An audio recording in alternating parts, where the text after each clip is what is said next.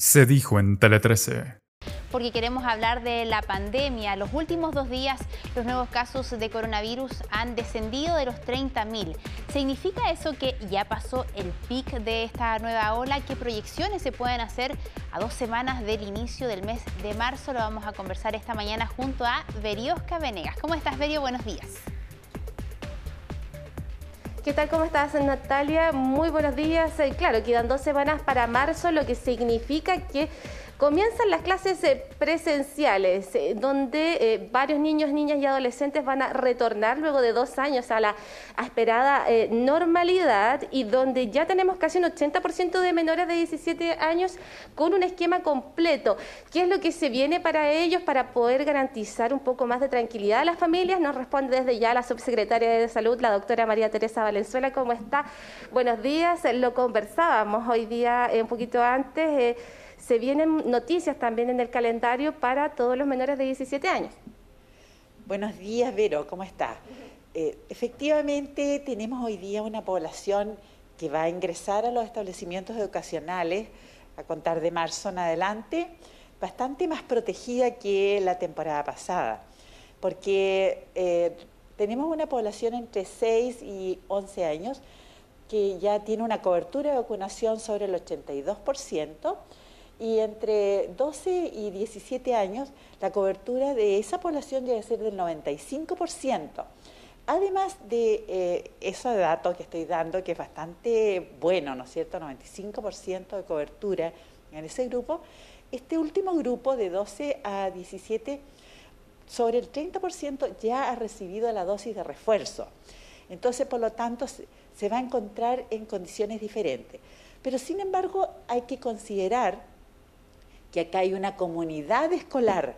No es solamente la preocupación de los escolares, que para nosotros es fundamental, pero hay que considerar en esta comunidad a los profesores administrativos, los padres apoderados, que también deben cumplir con el plan de vacunación, porque eh, de ellos depende, ¿no es cierto?, que no le vayan a transmitir los adultos a los niños eh, la infección.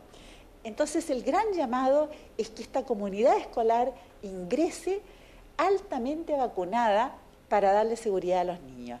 Hemos preparado un protocolo que se va a dar a conocer en los próximos días por el Ministerio de Educación, elaborado entre el Ministerio de Educación y Ministerio de Salud, donde está eh, considerado todo eh, cómo se va a operar al interior de los colegios, bajo una vigilancia epidemiológica, con la detección de casos en la forma más oportuna posible. Estamos viendo la posibilidad de testearlos cada cierto tiempo y lo importante es que tiene que haber una estrecha relación entre Ceremi de Salud y Ceremi de Educación, de manera tal que todo se detecte a tiempo y se tomen las medidas correspondientes. Así que todo eso debería dar más seguridad. Subsecretaria nos adelanta algo que ya conversábamos nosotras hace dos semanas en un establecimiento que está de Providencia que estaba siendo usado como eh, lugar de vacunación y le consultaba en esa instancia si es que estaba la posibilidad de realizar test de antígenos periódicamente a los niños, niñas y adolescentes de las diferentes comunidades escolares. Usted me dijo que lo estaban estudiando, pero al parecer aquí ya hay un poco más de resolución de cómo va a ser eso, ¿no? Todo va a depender de la situación epidemiológica que se esté viviendo. Entonces, por lo tanto, si estamos en una situación compleja como la que hoy vivimos, claramente hay que estar haciendo un testeo en forma sistemática.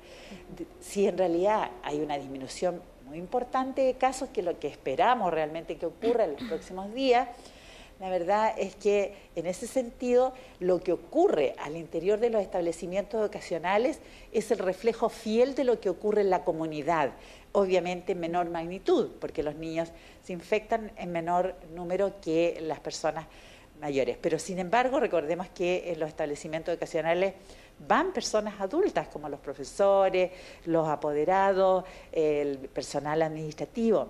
Entonces el gran llamado es que protejámonos todos, toda la comunidad escolar a protegerse. Así que eh, lo, lo relevante acá es que efectivamente sí, está considerado que hay que hacer una vigilancia, como le digo, epidemiológica bastante estricta y con testeo en la medida que esto así lo requiera. Subsecretaria, muy buenos días. En, ese mismo sentido, quisiera preguntarle qué, qué, garantías hay, subsecretaria, buenos días, de que las medidas que se están tomando pensando en marzo continúen con el nuevo gobierno. ¿Cómo está haciendo la comunicación de las autoridades salientes, entre ellas usted, con las autoridades entrantes para que la situación epidemiológica continúe de la mejor manera posible, resguardada especial, especialmente pensando en los niños? Sin lugar a duda, bueno, y así lo he escuchado, ¿no es cierto?, al futuro presidente de Chile, que eh, le preocupa bastante el que los escolares tengan presencialidad en los establecimientos, porque en realidad llevan dos años en los cuales han sido extraordinariamente duros, en los que se ha perdido, ¿no es cierto?, el contacto de los niños con el aprendizaje normal, ¿no es cierto?, que es presencialmente porque recordemos que, ¿qué sector es el que ha sido más afectado? Son los sectores con menores recursos, que han tenido dificultades para conectarse, ¿no es cierto?, eh, a través de Internet, que tienen poco espacio en sus hogares como para poder contar con un dispositivo y también eh, poder tener tranquilidad y concentrarse. Entonces, por lo tanto, hay que sacar a los niños a donde corresponde, a las aulas, ¿no es cierto?, educacionales, y con eso vamos a disminuir también el daño que han tenido en salud mental, vamos a disminuir la violencia intrafamiliar, el niño va a comenzar a recibir varios otros beneficios que también reciben en los establecimientos educacionales públicos, como por ejemplo la alimentación, las vacunaciones al día.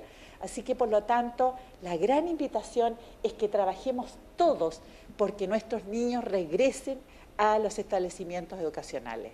Secretaria, eh, en relación al testeo, eh, muy cortito, ¿Cómo le, ¿cómo van a hacer con los colegios? ¿Se les van a entregar test de antígenos, los cuales van a tener que hacer eh, periódicamente, al azar a, los, a la comunidad? ¿Cómo se va a trabajar en eso pensando en marzo? Y lo otro, quería preguntarle si es que hay un llamado también a la tranquilidad pensando en esta disminución de casos que hemos tenido estos últimos días.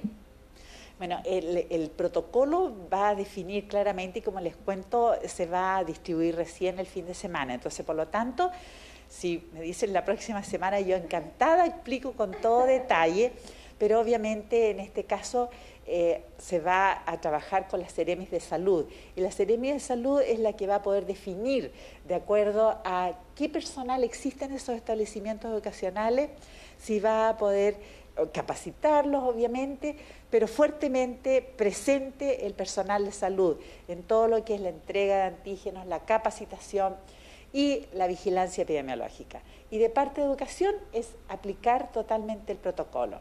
Respecto de los casos, la verdad es que no es bueno tomar en consideración lo que ocurre los fines de semana como para poder predecir el comportamiento de la epidemia en los próximos días. Porque los fines de semana se produce una disminución, y esto siempre, del número de exámenes que se realizan, porque obviamente hay menos laboratorios funcionando, personal obviamente que no está presente, ¿no es cierto? Necesitan sus horas de descanso. Entonces, por lo tanto, lo ideal es estar muy pendiente de la media móvil de los últimos siete días, porque de esa forma se va comparando con los siete días anteriores cuál es el número y también muy importante es cuántos exámenes se realizaron, la positividad de estos exámenes y el número de casos activos. ¿Qué cosa tenemos hoy día de positivo? Es que el número de casos activos ha estado disminuyendo. Entonces, lo que más deseamos, ¿no es cierto?, es que efectivamente comencemos, ¿no es cierto?, a disminuir. Pero para eso, para disminuir el número de casos, necesitamos población vacunada.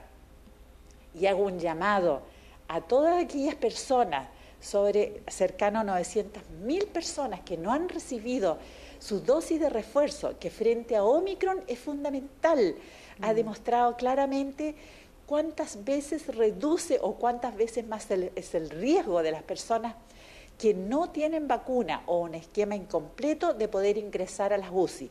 Por ejemplo, para ingresar a las UCI, el riesgo de los no vacunados o esquemas incompletos de 7.7 veces más que los que tienen un esquema completo más el refuerzo más 14 días. En cuanto a las muertes, es 4.3 veces más el riesgo de quienes tienen un esquema incompleto o no vacunados en relación a los que sí lo tienen más la dosis de refuerzo. Entonces, esos son datos muy duros para tomar decisión de ir a vacunar. Le quiero agradecer a la subsecretaria de Salud por todos estos detalles y la dejamos amarrada para la próxima semana para que nos cuente los detalles de cómo va a ser este plan que se va a ejecutar con los colegios. Ya no adelantaba, test de antígenos se van a estar aplicando una propuesta que ya había sido presentada. Muy bien, Berio, muchas gracias a la subsecretaria también por toda esta actualización. Nos vemos, buenos días.